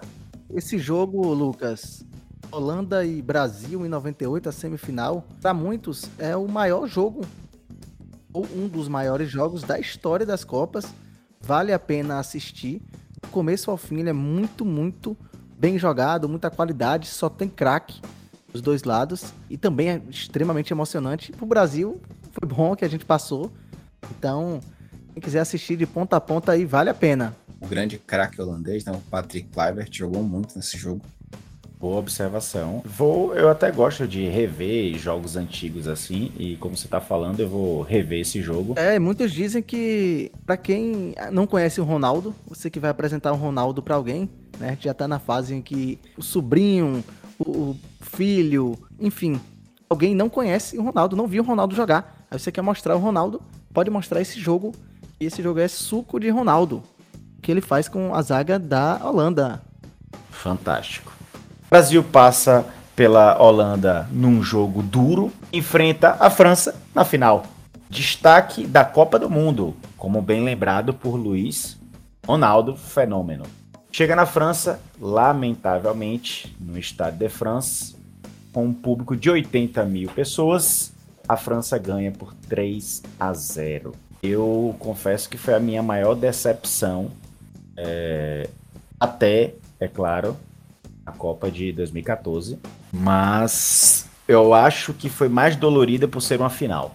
Por mais que a Copa de 2014, 7 a 1 foi, né, mas perder a final eu acho que dói muito mais. Dói, dói por conta do contexto. A gente perdeu, em tese, o melhor jogador, ele jogou, mas não, foi o mesmo. Ele tava com aquele abalo psicológico, o próprio time estava abalado psicologicamente. O Dunga jogou com o calcanhar sangrando naquele jogo. Sim, sim. E a própria França não era um grande time. Depois veio a se tornar os grandes jogadores que estavam ali. Mas naquela ocasião, nem o próprio Zidane era o craque Zidane. Era o Zidane que foi depois de 98. Sim, naquela Copa a gente tinha ainda destaques da, da- do Tetra, a gente ainda tinha o Bebeto, o. Quer dizer, o Romário, ele não foi para a Copa 98? O Romário disse que estava machucado, mas podia jogar a segunda fase. Aí Zagallo não quis levar, não. E levou o Edmundo. Foi.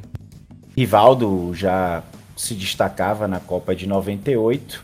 E o Ronaldo, mesmo perdendo a final, ainda foi considerado o melhor jogador daquela edição de Copa do Mundo. Como bem lembrado pelos meus colegas, Copa que ficou marcada pela situação do Ronaldo ter passado mal na véspera, teve convulsão, é, disseram que o Edmundo ia jogar o jogo inteiro, titular, mas aí Ronaldo tentou jogar e não conseguiu criou-se um- uma situação no, no Brasil, eu lembro de falar que o Brasil vendeu a Copa. Vocês ouviram isso? Eu ouvi demais isso. Sim, sim. Vocês vão ficar enojados se souberem o que aconteceu em 98. Foi, ah, foi, um foi meme a teoria da conspiração. O Brasil vendeu a Copa e, pelo amor de Deus, eu não acredito nisso numa Copa do Mundo. Não acredito realmente. A gente perdeu porque, do outro lado, embora a gente tivesse uma seleção absurda, do outro lado tinha um dos maiores gênios do futebol também mundial, que é o Zidane. O Júnior Baiano ficou sem Copa do Mundo, então, né? E assim a gente perde a Copa de 98 na final, mas seria um prelúdio de 2002? O Brasil vinha para 2002 derrotado, né? Essa Copa que foi a primeira a ser realizada na Ásia, né? Copa da Coreia e do Japão. Se eu não me engano, foi a primeira Copa também a ser realizada em dois países ao mesmo tempo. A Copa do Moicano e do Cascão. Moicano do David Beckham e o Cascão, que era o corte de cabelo do Ronaldo Fenômeno. Mas o Brasil chegou para essa Copa meio cabisbaixo. Ele já vinha com o fantasma ali da derrota para a França em 98 por 3 a 0. Uma troca de técnicos muito alta, porque o Zagallo saiu, entrou o Luxemburgo, saiu também. O Emerson Leão foi técnico da seleção, mas também foi derrubado até o Scolari assumir e levar o time para a Copa do Mundo. Esse time não passava muita confiança, inclusive nas próprias eliminatórias o Brasil teve uma dificuldade enorme em se classificar, chegando a quase disputar a repescagem. O Brasil se classificou ali em terceiro lugar com 30 pontos, empatados com o Paraguai. O Uruguai ficou em quinto lugar com 27 pontos. E o Brasil, como eu falei, né, tinha outros momentos ruins ali entre 98 e 2002, que foi a derrota para Camarões nas Olimpíadas e a eliminação para Honduras na Copa América de 2001. Além, é claro, do vexame na Copa das Confederações, ficando em quarto lugar, perdendo para a Austrália. Ronaldo, que era o astro da seleção, ele vinha de um período muito complicado.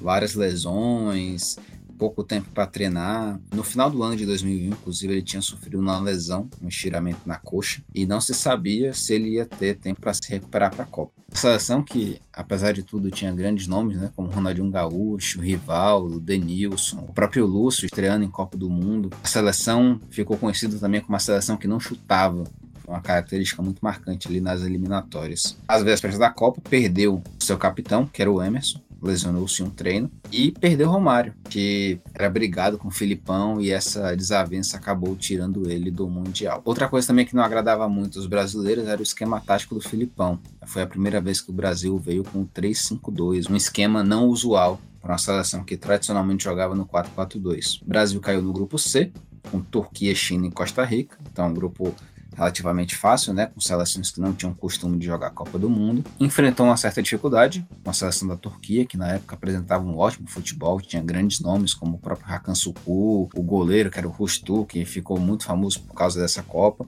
e o Hassan Sass, que na época ele era um grande astro do Galatasaray, time da Turquia, e inclusive ele deu trabalho para o Brasil. O Brasil que estreou contra a Turquia, perdendo, gol do Hassan Sass. Felizmente teve a virada ali, né, com o gol do Ronaldo e do Rivaldo. O gol do Rivaldo, inclusive, de um pênalti que não foi pênalti. Um puxão de camisa fora da área que o árbitro entendeu como pênalti e o Brasil conseguiu ali a vitória nesse jogo. Nos outros jogos, o Brasil passou tranquilamente, deu 4 a 0 na China e 5 a 2 na Costa Rica, o jogo famoso pelo lindo gol de bicicleta do Edmilson, e passou para a segunda fase. Na segunda fase, contra a Bélgica, foi a hora do nosso goleiro, Marcos, também conhecido como São Marcos, brilhar contra a Bélgica. O jogo foi 2 a 0 mas quem viu o jogo viu que foi uma partida duríssima, sendo o Brasil fazendo os gols apenas no segundo tempo. O Brasil, inclusive, passou para as quartas de final Nesse momento, as únicas grandes seleções que haviam passado para a próxima etapa da Copa tinham sido Brasil, Inglaterra e Alemanha, e, por ironia do destino, o Brasil pegaria exatamente a Inglaterra, que para mim foi uma das maiores seleções inglesas que já jogou Copa do Mundo. Né? A gente pode citar aqui nomes como Seaman, Campbell, Ferdinand, o Paul Scholes, o próprio David Beckham, que era a sensação da época, Michael Owen, Ashley Cole, Joe Cole, enfim, jogou contra o Brasil. O Brasil começou perdendo, né? Gol do Owen logo no primeiro tempo, mas Rivaldo mostrou que veio. Num passe de Ronaldinho, ele conseguiu empatar o jogo ainda no primeiro tempo, nos acréscimos, e foi nessa partida que teve aquele épico gol quase de meio de campo feito pelo Gaúcho. Uma falta que o goleiro Cima não sabia se era cruzamento, se era direto, acabou se enrolando todo e tomando o gol aí do nosso querido Ronaldinho. Ronaldinho, inclusive, que foi o nome do jogo, positivo e negativamente, porque ele deu o passe, ele fez o gol e para completar, né, ele foi expulso nos 11 minutos do segundo tempo, fazendo com que o Brasil ficasse ali um pouco no sufoco, mas graças a Deus tudo deu certo. O Brasil passou aí para a semifinal. Semifinal essa que o Brasil disputaria contra a Turquia. Sim, a mesma Turquia da primeira fase que o Brasil tinha ganhado roubado. Vamos ser bem sinceros, o Brasil ganhou aquele jogo roubado, com aquele pênalti que não existiu. E isso contava muito para essa partida, né? Porque a Turquia estava vindo ali mordida, esse sentimento de revanche para devolver no Brasil o que aconteceu na primeira fase da competição. E esse jogo foi um jogo muito pegado, muito difícil. A Turquia jogou muito bem também, mas nosso grande craque Ronaldo, ele decidiu ali aos três minutos do segundo tempo, ele meteu o famoso gol de bico e garantiu o Brasil na final com esse placar seco de 1 a 0. O Brasil era o patinho feio dessa Copa, porque primeiro que não tinha tanto apoio como outras seleções brasileiras já tiveram, né? Veio de um, de um período entre Copas aí muito conturbado. E do outro lado, enfrentar a Alemanha, a Alemanha do famoso goleiro Oliver Kahn, que ficou conhecido nessa Copa por ter sido eleito o melhor jogador da competição, foi o craque da Copa. Prêmio esse que ele recebeu antes da final, ou seja, quando ele chegou na final, ele já tinha sido eleito o melhor atleta da competição. Mas. Injusto, injusto demais. Não, com certeza. Como é que você dá um título para um jogador sendo que a competição nem tinha acabado? E o próprio resultado da partida demonstrou isso, né? Foi, apesar de ter sido um jogo muito equilibrado, com bolas na trave da Alemanha, a dupla, a nossa famosa dupla Ronaldo e Rivaldo desequilibrou no segundo tempo, principalmente, né? Como eu falei, o primeiro tempo foi um jogo muito duro, mas no segundo tempo a gente conseguiu abrir o placar, um chute de Rivaldo e esse Oliver Kahn, esse goleiro, melhor do mundo, craque da Copa, bateu roupa e deixou a bola no pé de quem? Ronaldo que meteu para dentro e abriu o placar contra a seleção alemã 1 a 0. Ele insiste, briga pela bola, insiste Ronaldinho pro Rivaldo, abriu espaço, bateu pro gol. Oliver Kahn, Ronaldinho bateu. Gol! Brasil! E logo em seguida, uma outra jogada, passe de Kleberson, Rivaldo fez um corta-luz sensacional para a bola sobrar novamente para ele. Ronaldo completar cravar 2 a 0 e fazer o Brasil pentacampeão do mundo. Rivaldo saiu pro Ronaldinho, pé direito, bateu! Brasil! Acabou! É penta! É penta! E chega o Brasil em 2006, talvez a principal seleção em nome em marketing, em mídia, jogadores consagrados no futebol mundial. O Brasil chega com toda a pompa de ser campeão. E aí vai ter aquela mesma soberba da Copa de 74. Lembra que a gente falou aqui? 74, 78. Brasil multicampeão chegando na Copa do Mundo, não dando muito valor aos, às outras seleções. Preparação horrível, teve toda aquela zona nas entre antes de começar a Copa do Mundo, com várias pessoas invadindo o treino, fotógrafo para tudo que é lado, e isso com certeza atrapalhou o Brasil na Copa do Mundo. Passou bem, passou fácil na primeira fase, foi uma ilusão pra gente. Também pegou um grupo muito fácil, pegou Austrália, Croácia, Japão, passou para as oitavas de final. O placar das oitavas de final acabou sendo uma miragem, porque o Brasil não fez jogo para fazer 3 a 0 em Gana. O Brasil venceu aquela partida, o placar foi elástico, mas foi um jogo muito duro até o Brasil fazer aquele segundo gol com o Adriano no finalzinho do primeiro tempo. O Brasil foi para as quartas de final enfrentar a França, França que já tinha eliminado a gente na Copa de 86, tinha todo aquele fantasma na Copa de 98 com o Zidane, com aqueles dois gols que ele fez, com 3 a 0 histórico que ficou marcado. Chega em 2006, Zidane continuava na seleção francesa, era o principal astro, mas estava já em final de carreira, a gente não dava muito por ele. Mas não se pode fazer isso com grandes gênios do futebol mundial. Zidane acabou com aquela partida. A França venceu o Brasil em 1 a 0. Gol do Henry, aquele fatídico gol onde o, Roberto Carlos estava ali na entrada da área. Ele fala que ele não tinha que estar dentro da área para cabecear. Realmente ele era um jogador pequeno. O Galvão Bueno falou que ele estava arrumando as, a meia, né? E o Brasil acaba sendo eliminado naquela Copa, onde a França de Zidane, que tinha tudo para ser campeã, Zidane que também fez o gol na final da Copa do Mundo, mas acabou tendo aquele, aquela cabeçada histórica do Materazzi e a Copa ficou com a Itália. É interessante notar também nessa Copa, né, como você citou, o Brasil foi com uma soberba muito grande que levou até a própria bola. Ronaldo. Ronaldo tá fora de forma, Adriano estava fora de forma, Cafu e Roberto Carlos não eram mais os mesmos. E infelizmente Ronaldinho não fez uma grande Copa. Ronaldinho que era um dos principais jogadores do futebol mundial, o principal, né, jogador do da Champions League, campeão, multicampeão, e acabou não vingando nessa Copa do Mundo. É, se a gente for fazer algumas menções honrosas aí, citaria aqui o nome de Lúcio, grande jogador aí que ficou marcado como um dos únicos que jogou bem na Copa de 2006. E o Zé Roberto, o Zé da Vila, também jogou muito nessa Copa, apesar do, da derrota aí para a seleção francesa.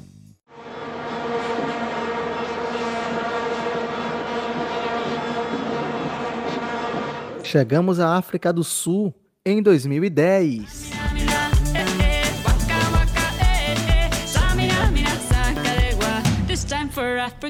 Brasil, mais uma vez, em busca do hexacampeonato. Mas, diferente de 2006, a gente tinha uma seleção bem ruinzinha, viu? Eu vou citar alguns nomes aqui e vocês vão com certeza concordar comigo. A gente tinha Grafite na seleção, Elano. Michel Bastos, Quem? Maicon, Michel Bastos, lateral hum. esquerda, jogou no futebol francês. Ele que era titular na época certamente fez com que o Brasil fracassasse mais uma vez na busca pelo Hexa. A gente tinha também Ramires, próprio Luizão, zagueiro. Enfim, Felipe Melo. Era fraco, tinha Doni no gol. É, Felipe Melo não é um jogador ruim para entrar nesse rol de jogadores ruins, que também não são ruins, né? Mas para a seleção brasileira, disputar uma Copa do Mundo, a gente que já falou aqui de 82, 86, 2006, 58, 70, só craques, e, a gente vai jogar a Copa com o glorioso Kleberson. Tá de brincadeira, né? Então, então o fracasso já estava meio que desenhado, né? A gente se classificou com certa facilidade na primeira fase, tirou o Chile sem sustos nas oitavas de final, deu 3 a 0 no Chile, mas saiu para a Holanda nas quartas de finais, aquele jogo que a gente até já comentou, um jogo que o Brasil começa bem, talvez tenha sido o melhor jogo do Brasil na Copa, dá 1 a 0 no primeiro tempo, gol de Robinho. Teve um lance polêmico, muita gente considera como pênalti para o Brasil, mas não foi marcado. Chega no segundo tempo, o Brasil cai um pouco o rendimento, toma um gol de empate, e aí Felipe Melo se descontrola, como acontece sempre, é raro, mas acontece muito. É expulso, então o Brasil fica com um a menos, fica muito mais difícil. Muito se acredita a derrota ao goleiro Júlio César também. Teria falhado em, duas ocasiões no, exatamente nos gols. O, o Snyder, que é um baixinho, fez gol de cabeça, mas fica esse registro de que a Copa não foi boa pro Brasil, nem na convocação, não tinha jogadores ruins, e também no seu desenrolar. O time meio que não, não engrenava, e, e quando parecia engrenar, ele toma uma virada para a Holanda e fica fora da competição. O Brasil que ia tentar o Hexa quatro anos depois, no seu próprio território. Gol da Alemanha! Copa de 2014. E lá vem mais! E lá vem mais! Olha a bola tocada, virou passeio! Gol da Alemanha! É isso. Mais uma vez, o Brasil sediando uma Copa do Mundo, querendo apagar o fantasma de 1950, vem em busca do Hexa em seu território. Já com um grande destaque, polêmico jogador, mas de destaque internacional, Neymar, no auge, como o, a grande estrela da seleção. O Brasil começa a Copa de 2014 em casa, em todo vapor, com um grupo fraco. Brasil, México, Croácia e Camarões. Primeiro jogo contra a Croácia, 3 a 1 fácil. Começa a demonstrar os sinais de fraqueza no segundo jogo, empatando com o México 0 a 0 Lembro, se não me engano, de um destaque surreal do goleiro Ochoa, é isso mesmo? O Showa, o México, na verdade, ele tem esse, esse especial. É o goleiro que aparece só em Copas do Mundo. De 4 em 4 anos, a gente vê o Showa defendendo, faz defesas absurdas. Parece ser o melhor goleiro do mundo, mas termina a Copa, ele some. Impressionante. Seguindo para terminar a fase de grupo, a gente pega o Camarões, vence facilmente por 4 a 1. Brasil empolgado, em busca do Hexa em casa. Oitavas de finais, outra demonstração de fraqueza. Lá vem o Brasil novamente jogando com a seleção que não é da primeira linha. Empata em 1 a 1 contra o Chile. Alguém lembra que o nome do jogador que chutou uma bola no travessão no último minuto de jogo que poderia eliminar o Brasil ali? Pinilha, Pinilha. Pinilha. Foi ele que tatuou, né? Atuou travessão. Lance. O jogo. A gente tava na, na prorrogação ali, né? E ia tirar o Brasil Isso. da Copa. E ele chutou, a bola pegou na trave. Tava sozinho. Levou o jogo pros pênaltis, né? Imagine. O Brasil ia ser eliminado pelo Chile nas oitavas. Vencemos nos pênaltis por 3 a 2 Eu lembro em especial, e foi um fato que me deixou muito chateado nessa Copa do Mundo. E se eu não me engano, vocês podem me corrigir. O então capitão Thiago Silva pediu para não bater pênalti. E ali eu travei com ele. Chorou, inclusive. Ali eu travei com ele. Tu é o capitão, tu não pode fazer isso. Mas enfim. Passamos pelo Chile, que venha a Colômbia. Aparentemente o caminho parecia fácil, né? Oitava, Chile, a gente tá acostumado a jogar. Nas quartas, Colômbia também, adversário sul-americano que a gente joga o tempo todo. Mas o que parecia fácil ficou complicado. O Brasil pega a Colômbia, vence um jogo por 2 a 1 naquele jogo que ficou marcado pela lesão de Neymar. Não lembro o nome aqui, se vocês lembrarem podem falar o nome do jogador. Zuniga. Zuniga. Foi no segundo tempo, correto? Exato. A joelhada mais bem dada que alguém já deu nas costas de alguém. Pois é. Vencemos a Colômbia nas quartas, classificado para pegar a Alemanha na semifinal e Neymar fora da Copa. Lembro que a imprensa é, bateu muito é, nessa questão de Neymar, de dependência, e aí a gente chega no Mineirão para jogar uma semifinal com a Alemanha. E é isso, pessoal. Acho que a gente pode acabar o podcast por aqui, porque esse episódio. Lamentável. Eu acho que quando a gente foi começar a falar das Copas do Brasil, as Copas do Mundo, né, disputadas pelo Brasil, é, não tinha como não pensar como seria falar da Copa de 2014. Mineirão, o primeiro fato que eu acho curioso aqui, é, lamentavelmente o público começou a reduzir bastante, né? Porque a gente pega nas outras Copas, a gente tinha aí 107 mil, 80 mil, 90 mil nos estádios. Aí você chega na Copa de 2014, verão, semifinal, Brasil e Alemanha, 58 mil torcedores. Hoje a gente assiste jogo no Mineirão com 63 mil torcedores. E as Copas, antigamente a gente colocava 90, 100 mil. Enfim, eu gostaria de ter estádios mais cheios.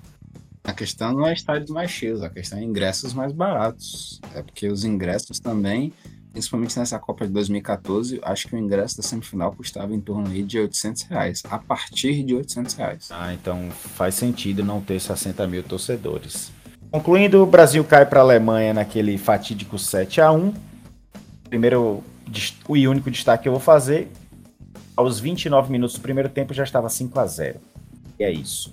O Brasil vai disputar o terceiro lugar com a Holanda, certamente já com os ânimos desgastados. Sofremos 3 a 0 e terminamos em quarto lugar. E assim acaba nosso sonho do Hexa. É, amigo, quando você pensar que tá ruim para você, imagine para quem pagou o ingresso para ver esse jogo. É verdade. E aí, foi pior que o Maracanaço, esse, esse 7x1? Pra mim foi. Sim, Rapaz, Mineiraço. É o Mineiraço, muito pior. Porque o Maracanaço ele caiu, mas caiu atirando, né? Foi 2 a 1 um. Desse no, no Mineiraço, né? Como ficou conhecido, o Brasil foi humilhado. 7 é tipo assim, uma seleção amadora contra um time profissional. Foi isso que pareceu. Podia ter sido mais. Exatamente. Eu lembro até hoje da cena de Davi Luiz chorando, dizendo que queria só trazer alegria pro povo dele. Esse episódio deixou o Brasil muito abalado, né? Principalmente a seleção brasileira. E o Brasil entrou na Copa de 2018, obviamente, lembrando do fiasco do último Mundial, sofrendo de um outro mal, que alguns podem até vir me criticar aqui, mas eu vou falar. É o mal chamado Neymar dependência. O Brasil se classificou nas eliminatórias em primeiro, né? Com a seleção sobre o comando aí do técnico Tite. Não tinha perdido quase nenhum jogo. O único jogo que o Brasil tinha perdido depois da, do fatídico 7x1 tinha sido o primeiro jogo das eliminatórias contra o Chile. Depois disso, vinha invicto. A seleção foi convocada, né? Com nomes aí que agradaram boa parte do, dos brasileiros e com uma característica muito marcante que era a renovação. Dos nomes aí que foram para 2014, permaneceram muito poucos, como o próprio Neymar, o Thiago Silva, o Fernandinho e alguns outros aí, mas o caráter da renovação dessa seleção foi muito forte. O Brasil foi para a Rússia para disputar os jogos no grupo E, contra a Suíça, Sérvia e Costa Rica. Fez uma campanha razoável na primeira fase, chegando aí a sete pontos, duas vitórias e um empate. Começou o Mundial com um jogo que eu considero muito feio, o Brasil jogou muito mal, empatou com a Suíça por 1 a 1. Depois jogou pior ainda, apesar de ter ganhado de 2 a 0 da Costa Rica, mas foram dois gols nos acréscimos do final do jogo. Gol aí de Coutinho e de Neymar. Seleção essa que não vinha convencendo o brasileiro de que ela tinha capacidade e qualidade aí de avançar muito na competição. No terceiro jogo foi 2 a 0 também contra a Sérvia, gols de Paulinho e Thiago Silva e passou aí para segunda fase para pegar o México. E aquela história, né? México jogando com o Brasil, o lema todo mundo já conhece. Jogamos como nunca, perdemos como sempre. E o Brasil meteu 2 a 0 na seleção mexicana, gols de Neymar e Firmino. Inclusive foi o único gol do Firmino na Copa, na seleção onde o centroavante o cara que tem que fazer gol fez só um gol durante toda a competição. E aí chegamos nas quartas de final, o último jogo disputado pelo Brasil em um Mundial, né? A última Copa, onde o Brasil pegou a Bélgica. Bélgica de Hazard, Bélgica de De Bruyne, Bélgica de grandes nomes, uma seleção que vinha ali como uma das favoritas para ganhar inclusive a Copa do Mundo. E começou o jogo com um gol contra de cabeça de quem? Fernandinho, um dos únicos que estava ali naquele time que tinham passado pelo 7 a 1 isso foi o suficiente para esse fantasma de 2014 entrar em campo ali contra a Bélgica. O Brasil acabou sofrendo também o 2 a 0 gol de De Bruyne de fora da área, e só foi diminuir no segundo tempo com um gol de Renato Augusto. Renato Augusto estava no banco, entrou, deu uma certa agilidade ali para a seleção, fez o gol, mas não conseguiu fazer com que o time brasileiro reagisse. O Brasil não jogou mal aquele jogo. No segundo tempo, impôs o seu ritmo, conseguiu diminuir, quase empata o jogo teve várias oportunidades de empate. No primeiro tempo, teve um lance polêmico. Foi um pênalti no Gabriel Jesus, o próprio goleiro, o Courtois, confessou que teria sido pênalti. O juiz também disse que, pouco tempo depois, também disse que poderia ter sido pênalti, poderia ter dado aquele pênalti. Então, tinha VAR já na época, mas não foi marcado. E fica esse registro, né? Exatamente. Inclusive, eu considero que nesse jogo o Brasil sofreu da teimosia do técnico Tite. porque eu me lembro muito bem que o Renato Augusto era um jogador que vinha entrando em partidas anteriores e vinha dando uma agilidade muito grande à seleção. Mas o Tite ainda insistia em permanecer com ele no banco de reservas. E uma outra característica que, que me incomoda, inclusive até os dias atuais, no técnico Tite é o fato dele só começar a fazer as substituições a partir dos 20 minutos do segundo tempo. É uma característica aí que a gente vê que não está mais presente, por exemplo, na tática de outras seleções. Mas enfim, o Brasil foi eliminado da Copa mais uma vez nas quartas de final. A França se sagrou bicampeão do mundo nesse Mundial de 2018 e a gente ainda sonha com esse hexacampeonato que não chegou até agora. O episódio de hoje fica por aqui e eu vou deixar para vocês mais uma dica cultural: o filme Heleno, que conta a história do Helena de Freitas, estrelado por Rodrigo Santoro, e o documentário Miller e Fried, conta a história do início do futebol no Brasil, e também do Arthur Friedenreich, ele que ele que foi um craque do futebol brasileiro. Esse documentário está na Amazon, para quem quiser assistir. Bom, pessoal, chegamos então ao fim de mais um episódio. Esse episódio que foi especialmente dedicado à participação do Brasil em mundiais. Você pode acompanhar essa odisseia aí conosco. E ficamos por aqui. Queremos agradecer aí você pela audiência, pela paciência e até os nossos próximos episódios. Tchau, tchau.